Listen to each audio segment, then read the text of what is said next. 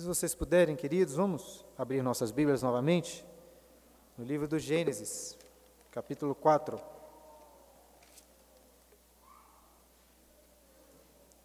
Como disse, temos o costume em nossa igreja de estudarmos os livros da Bíblia em sequência. Estudamos no último domingo a segunda parte do capítulo 13 e hoje iremos continuar meditando em todo o capítulo 4. Nós já fizemos a leitura deste capítulo. Gostaria de pedir a atenção dos irmãos enquanto meditarmos neste texto da palavra do Senhor. Meus irmãos, talvez a história mais importante da mitologia egípcia antiga seja o mito de Osíris, um mito que provavelmente era conhecido tanto por Moisés como por vários outros israelitas naquele contexto ali. Osíris era um dos principais deuses daquela cultura, daquela mitologia egípcia. E foi também, segundo o mito, rei do Egito. E ele foi assassinado pelo seu próprio irmão, o deus Sete. Ou seja, desde a antiguidade, até mesmo nos escritos criados pelos homens, os irmãos brigam. E até hoje continuam brigando. Nós vemos claramente isso nas nossas casas. Para ser sincero, algo, Vou falar aqui algo grave, mas sincero. Às vezes fico, fico pensando se meus filhos pequenos, bem pequenos, tivessem a força de um adulto. Acredito que seria possível que chegassem até matar alguém, até mesmo seu próprio irmão. Ouvi certa vez um pastor comentando isso, que Deus fez bebês bem pequenininhos para que eles não nos matassem ou matassem outras pessoas mas os fez também fofinhos para que nós não os matássemos. Mas deixando de lado a brincadeira, irmãos, em Gênesis 4, Moisés narra a triste história dos primeiros irmãos que existiram na história humana, mas que por causa do pecado, a história desses irmãos acabou em um fraticídio, ou seja, em homicídio contra o próprio irmão. No capítulo 3, aprendemos que o pecado trouxe terríveis, graves consequências para a humanidade e para toda a terra. Por que, que existe tanta dor na gravidez e durante o parto? Por causa do pecado. Por que existem tantos conflitos e dificuldades no casamento? Nós vimos por causa do pecado. Porque mesmo trabalhando tanto, suando tanto, passamos ainda por dificuldades por causa do pecado. A terra que antes era boa, muito boa, como vimos nos primeiros dois capítulos, foi amaldiçoada. Nós costumamos dizer que o mundo está caído, que o mundo caiu em Adão. Mas, queridos, não é apenas um mundo caído, é um mundo que está caindo, afundando cada vez mais. Se as consequências do pecado já eram ruins no capítulo 3, o capítulo 4 é ainda pior. E é por isso que coloquei como título deste sermão de mal a pior. E as coisas vão continuar piorando até o capítulo 6, versículo 5 que diz assim: Viu o Senhor que a maldade do homem se havia multiplicado na terra e que era continuamente mal todo desígnio do seu coração. O capítulo 4 que nós já lemos é um capítulo bem grande, mas apesar disso decidi pregá-lo aqui em um único sermão.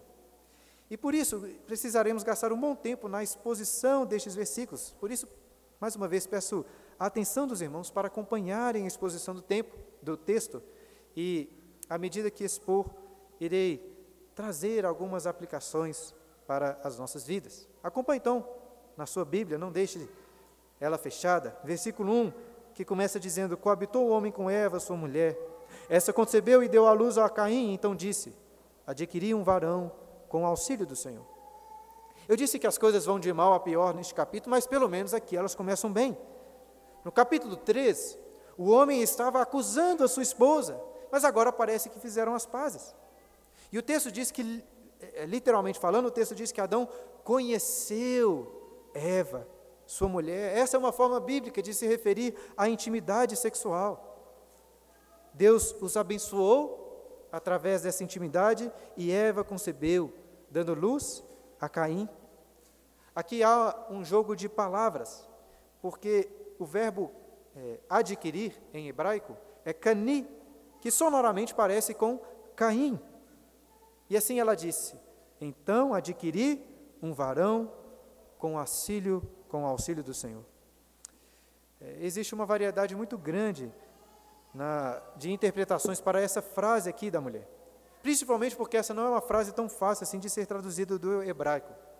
Mas eu sou da opinião dos tradutores aqui da nossa versão, que parece indicar que Eva está neste momento muito feliz, porque concebeu um filho com o auxílio do Senhor.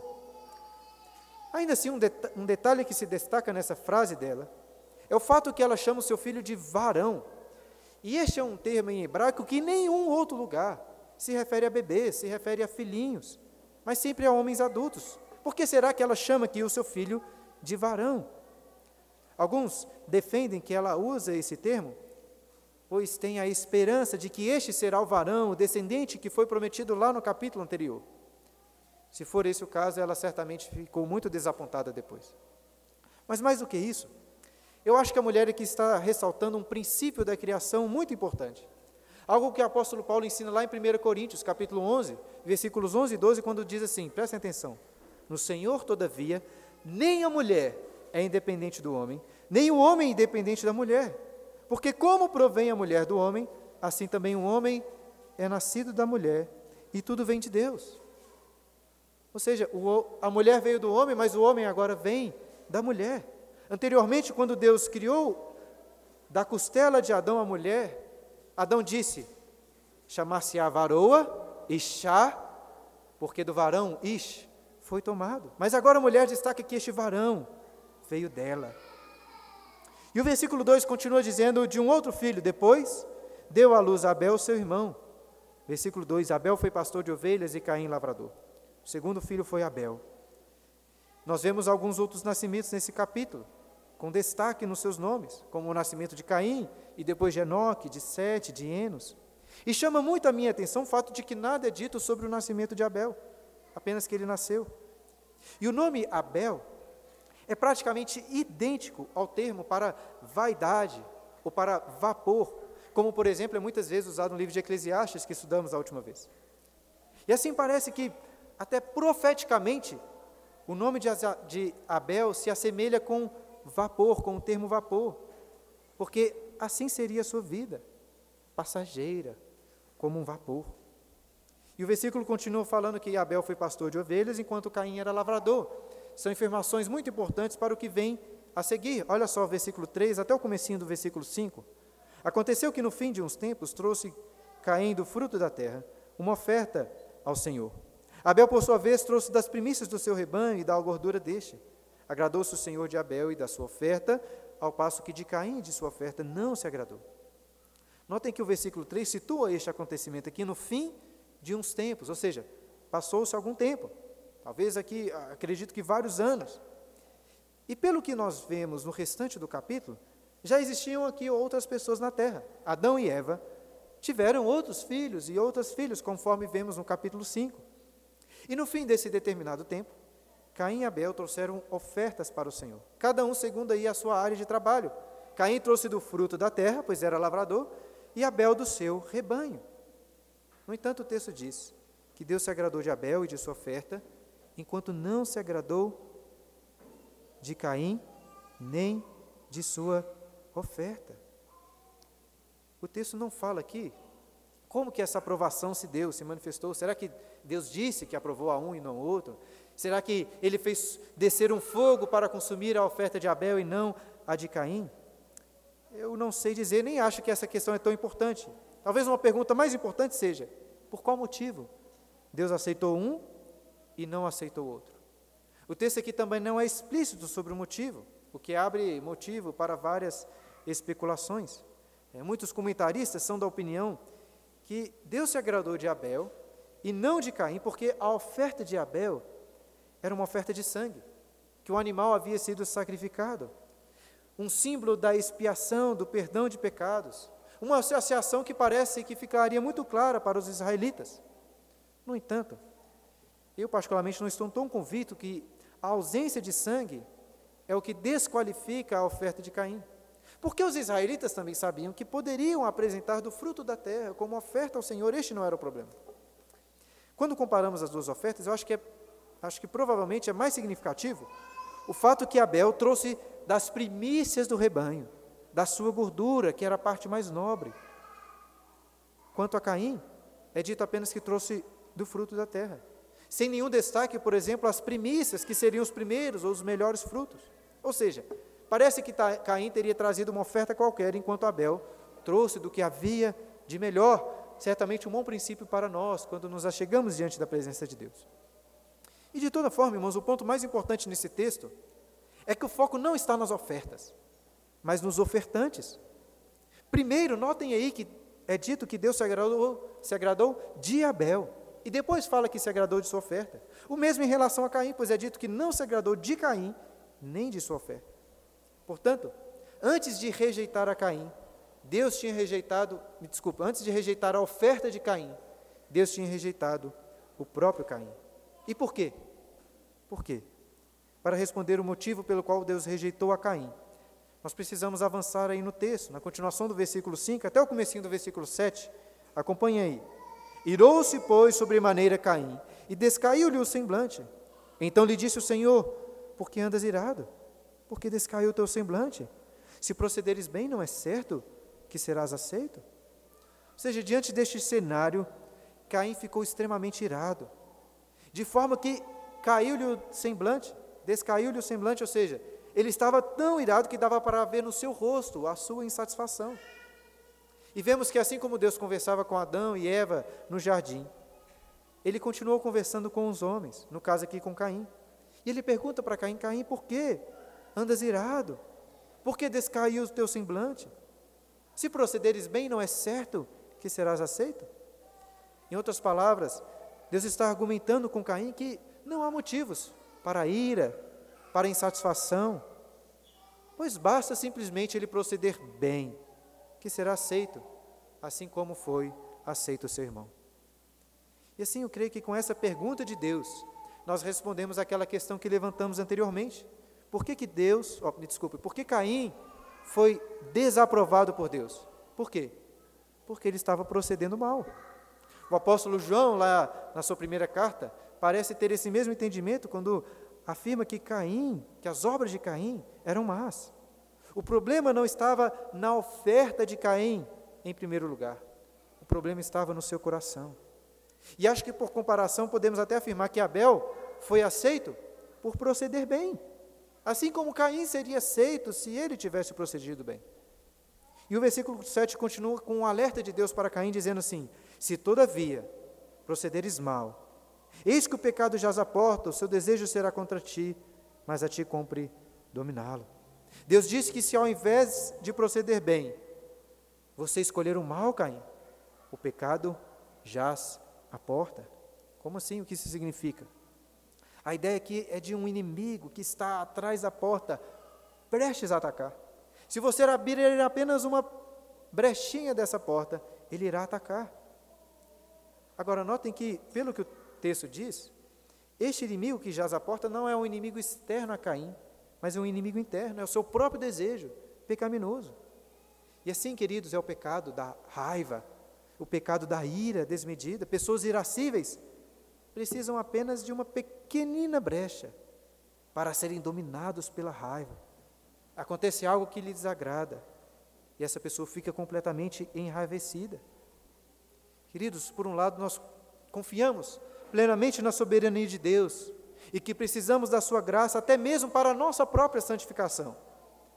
Nós oramos como Santo Agostinho orou nas confissões: concede-me o que ordenas e ordena o que quiseres. Ou seja, só podemos obedecer a Deus, fazer o que Ele ordena, se Ele antes nos conceder essa graça de obedecer. Mas por outro lado, percebam que Deus atua através de meios através do nosso esforço, da nossa vontade. Portanto, se você quer vencer um pecado, uma tentação, rogue a Deus sim pela sua graça, mas se esforce, a ti cumpre dominá-lo. Se esforce para se apropriar dessa graça de Deus em suas lutas contra o pecado. Faça isso. Caim aqui já estava em erro, já estava pecando com ira no seu coração, mas Deus deu a ele a oportunidade de arrependimento, de mudança de vida. Deus parece que está apresentando uma, nova aprovação, muito semelhante à aprovação de Adão no jardim do Éden. E se Caim escolhesse o bom procedimento, o domínio próprio, ele seria aceito por Deus. Mas infelizmente o que acontece? Olha o versículo 8. Disse Caim a Abel, seu irmão: Vamos ao campo. Estando eles no campo, sucedeu que se levantou Caim contra Abel, seu irmão, e o matou. Esse vamos ao campo aí é um acréscimo da nossa tradução para tentar facilitar o entendimento do texto, porque originalmente o texto apenas diz: falou, Ca... falou Caim a Abel, ponto, aí continua, estando eles no campo. Mas se Caim falou a Abel, o que, que ele falou?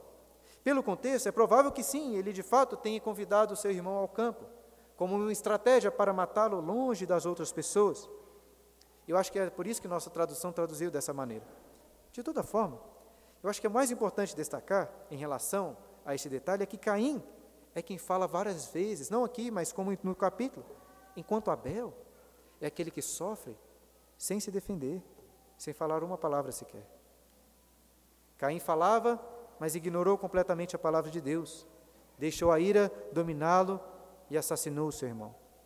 O primeiro homem nascido de mulher é o primeiro assassino, e ele matou um homem justo.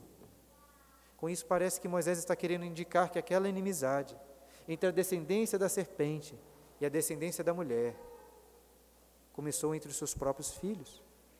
Vejam, queridos, como que o pecado está se alastrando de mal a pior.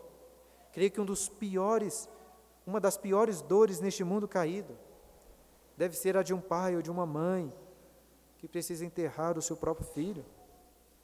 Mas imaginem quão pior, quão pior é a dor do pai, cujo filho foi assassinado pelo seu próprio irmão. Depois de Caim ter cometido esse terrível pecado, vemos que ainda assim Deus vai atrás dele com perguntas, assim como fez no capítulo anterior com Adão. Versículo 9: Disse o Senhor a Caim: Onde está Abel, teu irmão? Ele respondeu: Não sei. Acaso sou eu tutor do meu irmão? Lá no capítulo 3, Deus perguntou a Adão onde ele estava, mas para Caim pergunta onde estava Abel. E notem a ênfase aqui: onde está Abel? Teu irmão, o teu irmão. E a resposta de Caim revela muito do seu caráter. Assim como seus pais, ele tenta fugir da responsabilidade mas ele é pior do que os seus pais. Adão e Eva tentaram fugir da responsabilidade, mas Caim é um completo mentiroso. Além disso, vejam que ele chega a censurar a Deus até por ter perguntado a ele isso, como se dissesse: Olha, não faz sentido o Senhor me perguntar, fazer essa pergunta, porque eu não sou tutor, não sou responsável pelo meu irmão. Mas, queridos, Deus não estava perguntando porque ele queria saber onde estava Abel, Deus sabia. Mais uma vez, Deus estava dando, assim como deu a Adão e a Eva, uma oportunidade para Caim de arrependimento, oportunidade que mais uma vez é deixada de lado. E Deus continua dizendo: E disse Deus, versículo 10: Que fizeste? Que fizeste? A voz do sangue do teu irmão clama da terra a mim. És agora, pois, maldito sobre a terra, cuja boca se abriu para receber das tuas mãos o sangue de teu irmão quando lavrares o solo. Não te dará ele a sua força. Serás fugitivo e errante pela terra. Eu acho até que essa pergunta aqui que fizeste poderia vir com um ponto de exclamação. Porque Deus deixa o seu papel de questionador para assumir agora o papel de promotor e também de juiz, exclamando: Que é isso que fizeste, Caim? O que, que você fez? Abel não fala em nenhum lugar deste capítulo, mas o seu sangue derramado na terra está falando, está clamando a Deus por vingança. E dessa forma, sem dar mais explicações, Deus amaldiçoa Caim. Assim como Deus tinha amaldiçoado a terra. Antes, né, Deus tinha amaldiçoado a terra. Não tinha amaldiçoado Adão, mas agora está amaldiçoando Caim, intensificando o castigo que Adão tinha sofrido. O pecado é pior, e o castigo é pior também. E o que Caim tem a dizer sobre essa maldição? Será que agora ele vai se arrepender? versículos 13 e 14. Então disse Caim ao Senhor: É tamanho o meu castigo, que já não posso suportá-lo.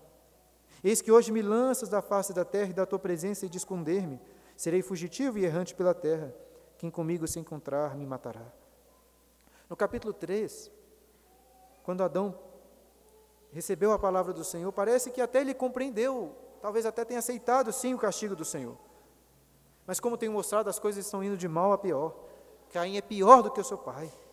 Ele não se volta em humilhação ou em arrependimento, mas se volta a Deus em autocomiseração, reclamando, reclamando daquilo que ele recebeu. E muitas pessoas são assim. Muitas pessoas, quando pecam, sofrem não pelo seu pecado, mas apenas pelas consequências terrenas do pecado. Caim é assim, porque não realmente parece arrepender do que fez. Parece sentir apenas um remorso por ter descoberto, por ter sido descoberto e por agora estar sofrendo terríveis consequências. E de fato seria uma vida miserável essa de Caim. Gostaria de fugir, ficar para sempre com o olho aberto, o olho nas costas. Porque se alguém achasse, como ele diz aqui, iria matá-lo. Ironicamente, o primeiro assassino está com medo de ser assassinado. E quem são essas pessoas aqui que ele fica com medo de matá-la? Nós já falamos sobre as outras pessoas na terra nesse contexto, que são os outros filhos, as outras filhas de Adão. O que torna ainda mais irônico o medo de Caim. Ele matou o seu irmão e agora está com medo dos seus irmãos o matarem. E o que, que Deus tem a dizer sobre essa reclamação de Caim? Versículo 15. O Senhor, porém, lhe disse: Assim qualquer que matar a Caim será vingado sete vezes. E pôs o Senhor um sinal em Caim para que não o ferisse de morte quem quer que o encontrasse. Queridos, podemos de alguma forma ficar impressionados com o pecado de Caim, com a ira de Caim, com a sua rebeldia, com sua autocomiseração, até com a sua cara de pau ao reclamar com Deus por causa do seu castigo. Podemos ficar impressionados com essas coisas, mas o mais impressionante não é o pecado de Caim, é a graça de Deus.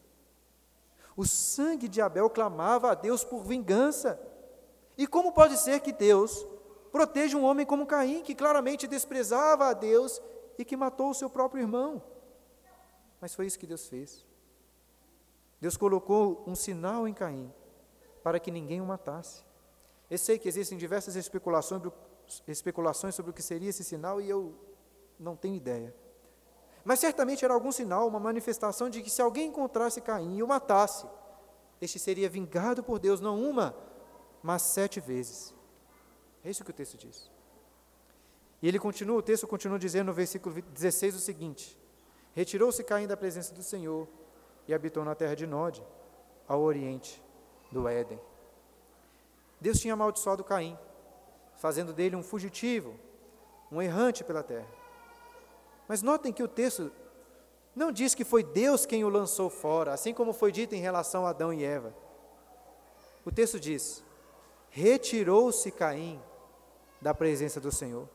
É claro que indiretamente Deus estava o expulsando, mas o texto faz questão de mostrar que foi Caim quem escolheu se afastar do Senhor. E assim é com o seu pecado, meu irmão. Seu pecado não é apenas um ato de desobediência a Deus, mas um ato que voluntariamente você toma se afastando da presença de Deus.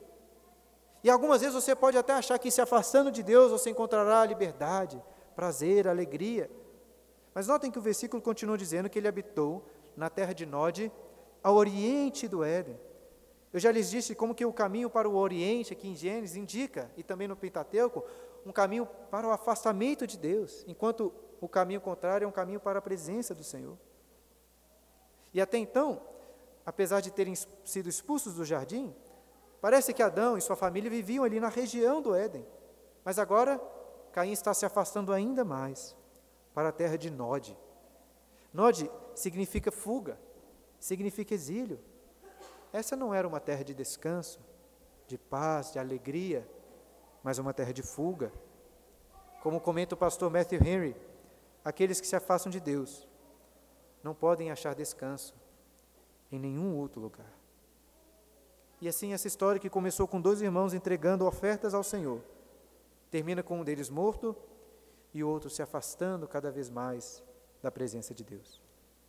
E pela sequência natural das genealogias, o capítulo continuaria narrando a descendência de Caim, primeiro filho, depois a descendência de Abel, o segundo filho. Mas Abel está morto. De forma que o capítulo continua narrando a descendência de Caim e depois a descendência não de Abel, mas de Sete, um filho que é dito Deus deu no lugar de Abel. Vamos ler primeiro sobre a descendência de Caim, aí a partir do versículo 17. E coabitou Caim com sua mulher. Ela concebeu e deu à luz Enoque. Caim edificou uma cidade e lhe chamou Enoque, o nome de seu filho. Apesar de ter se afastado de Deus, vemos que o Senhor cumpre a sua palavra, protegendo Caim, ele não morreu. Mas Deus deu a ele a oportunidade aqui de se casar, de ter filhos e até de edificar uma cidade no nome do seu filho. Eu disse antes que longe da presença de Deus não há prazer, não há alegria. Mas será que isso é verdade mesmo? Porque vemos aqui que Deus não só preservou Caim e a sua descendência, um assassino, como deu a eles condições de prosperarem, de produzirem muitas coisas boas, é o que vamos ver nos, nos próximos versículos. Parece então até que longe de Deus é possível sim encontrar prazer, alegria. Mas, queridos, por que, que Deus faz isso? Por que, que Deus protegeu Caim, um assassino? A Bíblia responde, dizendo que é porque ele é longânimo, porque Deus é longânimo e tardio em se irar. Deus graciosamente preserva até os seus inimigos, dando a ele ainda mais oportunidades de se voltarem a ele em arrependimento. Não tinham acabado, vamos dizer assim, as chances de Caim. Meu amigo, você, se você está fora de Cristo, você é como Caim. Fora de Cristo, você é como Caim, um pecador que merece o castigo de Deus. Você não merece vida, não merece saúde, não merece trabalho, não merece se casar, ter filhos, uma casa. Você nem mesmo merece estar aqui neste momento ouvindo a palavra de Deus. Mas se você tem qualquer desses bens, e se você está aqui hoje, mesmo estando fora de Cristo, é porque Deus é longânimo e está o livrando da morte. Mas não se engane. Deus é tardio em irá. Deus é paciente. Mas sua paciência não é infinita. Chegará o dia do juízo, de julgar os seus pecados, assim como chegou o dia do dilúvio lá em Gênesis capítulo 7. Ele pode lhe proteger da morte hoje, mas existe um castigo pior do que a morte do seu corpo. E como que eu sei que existe um castigo pior que este? Eu sei por causa de vários textos bíblicos. Mas percebam que Moisés, até neste texto, parece apontar essa realidade. Porque Deus disse que não iria simplesmente se vingar de alguém que matasse Caim, como iria se vingar sete vezes. O número sete aponta para uma vingança perfeita, mas creio que aponta também para uma vingança, obviamente, pior do que simplesmente a morte. Deus não iria apenas vingar o assassino matando o assassino, ele iria fazer pior. Ou seja, existe um castigo sim pior do que a morte. E qual é este castigo? Qual o pior de todos os castigos? Jesus fala sobre ele quando disse lá em Mateus 10, 28 o seguinte: Não temais os que matam o corpo e não podem matar a alma. Temei antes aquele que pode fazer, fazer perecer no inferno tanto a alma como o corpo. Esta é a vingança de Deus, o inferno, para aqueles que se levantam contra ele, inclusive a vingança para o próprio Caim, se continuasse sem se arrepender. Se você está longe de Deus, como Caim, sem arrependimento, e ainda está vivo aqui, isso significa que Deus é longânimo está lhe dando hoje a oportunidade de se arrepender. Faça isso, pois o seu pecado irá levá-lo para longe de Deus e para um castigo muito pior do que a morte. A única esperança que você, que todos nós temos, é se agarrar naquilo que Cristo fez para perdoar nossos pecados e nos conceder justiça.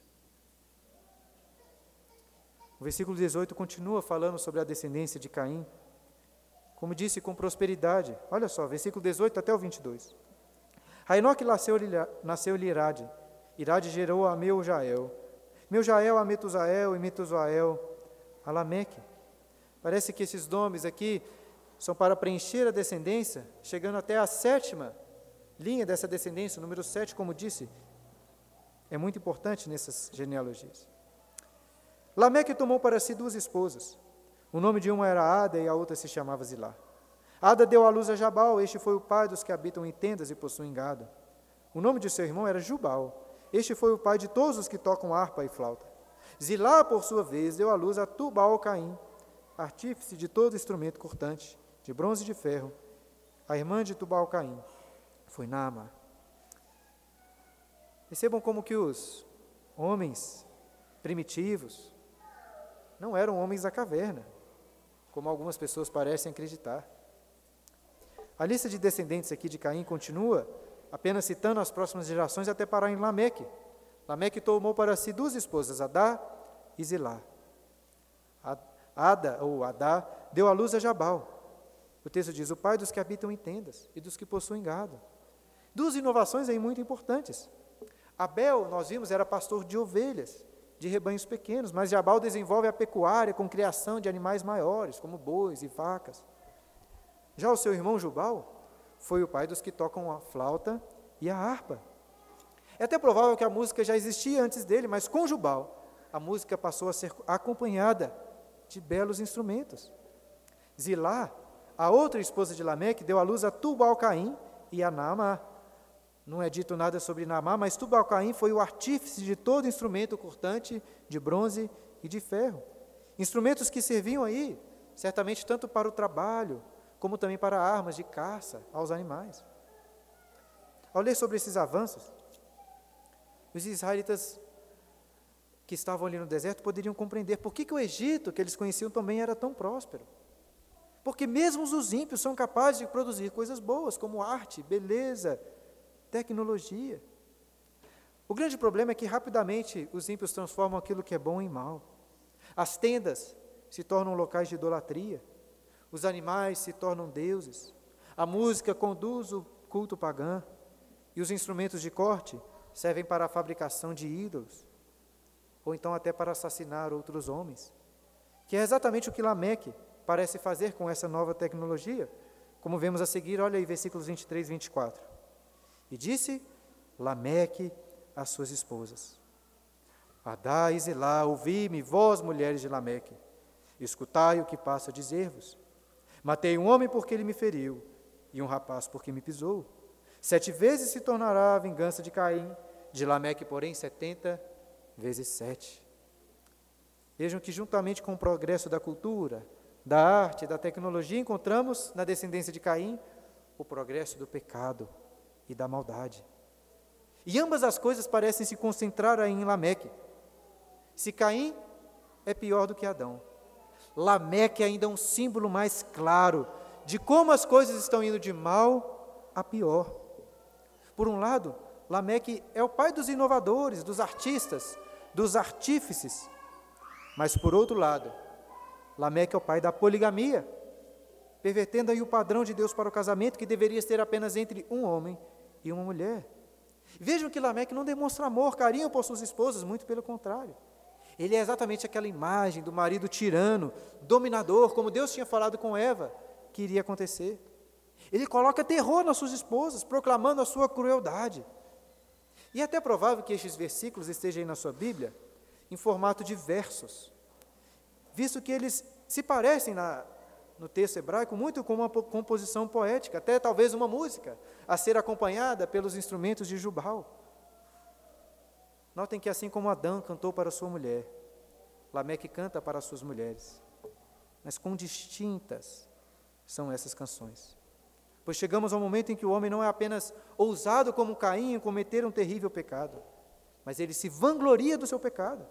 Lameque se vangloria da sua crueldade em ter matado um homem porque o feriu, e um jovem apenas porque pisou o seu pé. E notem que é ainda pior, pois ao falar da vingança, ao se referir à vingança de Caim, Lameque não está se vangloriando apenas diante de homens ou diante das suas mulheres. Ele se vangloria diante do próprio Deus. Pois Deus que tinha se colocado como vingador de Caim. Em outras palavras, Lameque diz assim: Deus disse que vingaria Caim sete vezes? Quem é Deus comparado com Lameque? A vingança de Lameque é muito pior, 70 vezes 7. Essa é a descendência de Caim. Em seguida viria a descendência de Abel, como disse. Mas como ele morreu, vemos a descendência daquele que veio no lugar de Abel. Últimos versículos, queridos, versículos 25 e 26. Tornou Adão a coabitar com sua mulher, e ela deu à luz o filho, a quem pôs o nome de Sete. Porque disse ela: Deus me concedeu outro descendente em lugar de Abel, que Caim matou. A Sete nasceu-lhe também um filho, ao qual pôs o nome de Enos. daí se começou a invocar o nome do Senhor. Adão e Eva tiveram muitos filhos, muitas filhas, conforme é dito no capítulo 5. Mas um destaque especial é dado aqui anteriormente a Sete. Ele é chamado em hebraico de Shet, porque seu nome parece com Shit, que é em hebraico o verbo conceder. Por quê? Deus concedeu à mulher outro filho no lugar de Abel. E a Sete também nasceu um filho, vemos aí, que se chama Enos. Em hebraico, Enos é um nome importante, é Enosh, que é uma outra palavra para homem. Talvez vemos aqui uma nova esperança para o homem. Pois é dito que naquele tempo, de tanto pecado, de tanta crueldade, se começou a invocar o nome do Senhor. Invocar é clamar o nome de alguém. E aqui eles começaram a invocar, a clamar pelo nome de Deus. Nós sabemos que os homens já cultuavam ao Senhor, pois é, visto, pois é exatamente isso que nós vemos Caim e Abel fazendo logo no começo do capítulo. Me parece que Moisés está mostrando aqui, através desse texto, que o culto, a adoração, a religião em nome do Senhor, percebam aí no nome de Yahvé, foi organizado neste momento.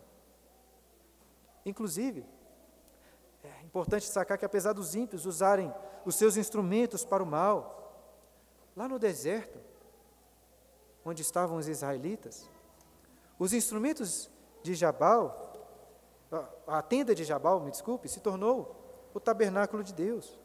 O gado de Jabal se tornou ofertas em holocausto ao Senhor. A harpa de Jubal se tornou um instrumento para cantar salmos a Deus. E os instrumentos cortantes de Tubal-Caim foram usados para fabricar com beleza e precisão a arca da aliança, bem como todos os outros utensílios do tabernáculo. O Egito prosperou assim como Lameque prosperou, mas os israelitas espoliaram os egípcios e foi exatamente com ouro, com as pedras preciosas deles, que os israelitas construíram o tabernáculo e todos os seus utensílios. Percebam que, apesar dos ímpios transformarem o bem que fizeram para o mal, Deus é soberano, está no controle e transforma este mal em bem novamente, para o louvor do seu próprio nome. Neste capítulo, vimos que o mal está se lastrando o homem está afundando cada vez mais no seu pecado. E a única coisa que parece mudar esse terrível cenário é quando os homens se ajuntam para invocar, para clamar, para cultuar o nome do Senhor. Os primeiros capítulos de Gênesis, irmãos, dão grande nome, dão grande ênfase ao nome das pessoas, ao nome de Adão, ao nome da mulher, de Eva, ao nome de Caim, ao nome de Sete. O capítulo 4, só o capítulo 4, por sete vezes se refere ao nome de alguém. Mas o maior de todos os nomes é o nome do Senhor, Yahvé. E o papel do povo de Deus é entregar todas as coisas para a honra, para a glória do nome do Senhor. Assim como cantou Davi no Salmo 20, versículo 7. Uns confiam em carros, outros em cavalos. Nós, porém, nos gloriaremos em o nome do Senhor, nosso Deus. Eu gostaria de concluir tentando destacar como que este capítulo de Gênesis se aplica tanto aos israelitas como também à igreja de Cristo hoje. Eu acredito que Moisés está nos ensinando que é, como que o pecado nos afasta cada vez mais da presença de Deus rumo à destruição. Deus concedeu várias vezes a Caim a oportunidade de se arrepender dos seus maus caminhos, assim como fez com aqueles israelitas no deserto e assim como está fazendo conosco hoje. E a única coisa que pode interromper esse progresso terrível do pecado é quando o homem se dobra diante da presença de Deus em arrependimento sincero para invocar o seu nome. A descendência de Lameque foi destacada aí pela arte, pela tecnologia, mas a descendência de Sete é marcada pelo culto ao nome de Yahvé. Algumas pessoas até acham que a missão do povo de Deus, ou parte da missão do povo de Deus, fazer arte crente, música gospel, empresa cristã, tecnologia cristã, etc. E, de fato, muitos cristãos até já produziram coisas muito boas. Mas, em minha opinião, ainda hoje são os ímpios que melhor produzem artes que melhor produzem músicas, beleza e novas tecnologias. E tudo bem, tudo bem. Isso não é um problema. Inclusive é Deus, nós vemos que é Deus quem dá a eles condições de produzirem tantas coisas boas. Acho que o povo de Deus não precisa se preocupar tanto em ser marcado pela arte, pela música, pela tecnologia. Não, vejam, não estou dizendo que não possam fazer isso, podem sim para a glória de Deus. Mas o povo de Deus é marcado em primeiro lugar pelo culto, em nome do Senhor, por invocar o seu nome. Nós podemos nos esforçar para ensinar nossos filhos os livros clássicos, a matemática, a tecnologia, as artes, a música. Mas o que precisamos mesmo é fazer como o Fabrício prometeu fazer hoje. Invocar junto com eles o nome do Senhor e ensiná-los a cultuarem a Deus somente. No entanto, não adianta cultuar ao Senhor de qualquer maneira, como vemos com o exemplo de Caim e Abel. Se queremos que o nosso culto seja agradável a Deus, que a nossa vida seja agradável a Ele, devemos rejeitar o caminho de Abel me desculpe, devemos rejeitar o caminho de Caim e seguir pelo caminho de Abel. O autor dos Hebreus diz que sem fé é impossível agradar a Deus. E em seguida, o autor de Hebreus, interpretando este capítulo, lá no capítulo 11, versículo 4, interpretando Gênesis, fala o seguinte: que pela fé, Abel ofereceu a Deus mais excelente sacrifício do que Caim, pelo qual obteve testemunho de ser justo tendo a aprovação de Deus quanto às suas ofertas. Por meio dela, dessa fé, de, também depois de morto, ainda fala. Abel talvez não tenha se casado, tido filhos, construído cidades, feito várias outras coisas. O nome de Abel significa vapor, e como vapor foi sua vida na terra, rápida, mas pela fé, tanto ele como sua oferta foram aceitas por Deus. E apesar de tristemente ter sido o primeiro homem a morrer na terra, foi o primeiro homem a entrar no paraíso diante da presença de Deus. Abel não fala aqui nada neste capítulo, mas depois de morto, ele fala para mim, fala para você: tenha fé no Senhor e ainda que você morra, você terá vida eterna com Deus. O sangue de Abel clamou por vingança. E mais uma vez o autor aos Hebreus nos ajuda, no texto que nós lemos durante a liturgia, dizendo que o sangue de Cristo, em comparação ao sangue de Abel, fala de coisas superiores ao que fala o sangue de Abel. O sangue de Abel foi derramado por injustiça, mas o de Cristo foi derramado para cumprir a justiça de Deus. O sangue de Abel clama por vingança, mas o sangue de Cristo clama por perdão. O sangue de Abel clamava para que Caim pagasse pelos seus pecados, mas o sangue de Cristo clama por pecados que já foram perdoados. A história de Caim, queridos, é a nossa história, a nossa história natural, caminhando de mal a pior, para longe de Deus, para a perdição.